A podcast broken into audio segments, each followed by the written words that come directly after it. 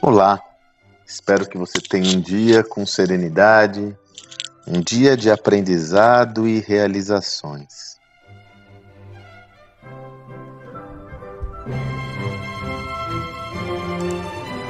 O senso comum, sobretudo numa sociedade cada vez mais dirigida à demanda mandatória de desenvolvimento e capacitação de indivíduos, de colaboradores, profissionais de uma organização, o senso comum diz que é função do líder desenvolver seus colaboradores. Pois tenho refletido muito sobre isso, principalmente nessa visão do novo líder, que é o tema do nosso livro que iremos lançar no ano que vem, e cada vez mais está claro que é necessário ir além.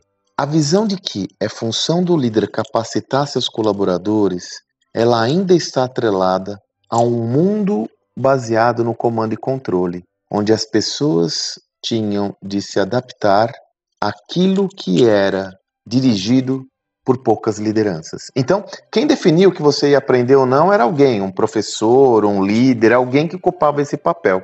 Isso funcionou durante muito tempo, mas é inegável que gera um desempoderamento do indivíduo na medida em que há a perda do protagonismo, né? há menos autonomia no processo de aprendizado.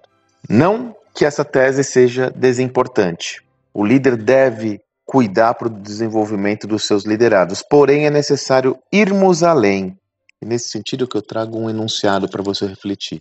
É função do líder criar as condições para as pessoas se desenvolverem e a partir daí elas irão se capacitar. Note que se você olhar essa tese sobre essa outra lógica, nós caminhamos para uma perspectiva onde ao líder cabe desenvolver ambientes de aprendizado que possibilitem o desenvolvimento dos seus liderados, da sua equipe. Ao líder cabe desenvolver modelos formais e informais que permitam com que os seus colaboradores estejam cada vez mais aptos a lidar com os desafios dessa nova realidade. Você percebe que com essa mudança de visão, que aparentemente é uma mudança semântica, muda todo o olhar sobre a função da liderança no que tange à evolução dos seus colaboradores, da sua equipe?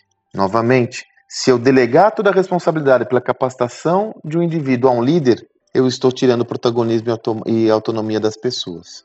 Elas sim devem ter as rédeas do seu desenvolvimento e serem cobradas por isso. Lembre-se que sempre que você oferece autonomia, vem como contrapartida a responsabilidade de realizar alguma tarefa. Então, ao mesmo tempo que você deve capacitar suas lideranças para serem educadores, você deve capacitar os seus colaboradores para serem educados nesse novo mundo da autoeducação, onde eles devem tomar as rédeas pelo seu desenvolvimento e, como tal, não aguardar que a organização ou qualquer outra entidade faça isso por eles.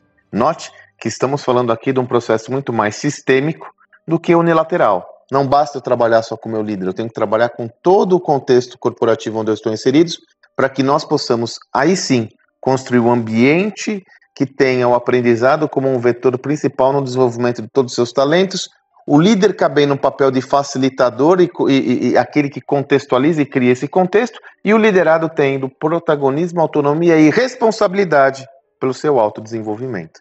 Não é nada fácil e trivial essa tarefa, mas é mandatória para os dias atuais. Espero que você tenha um excelente dia e até amanhã.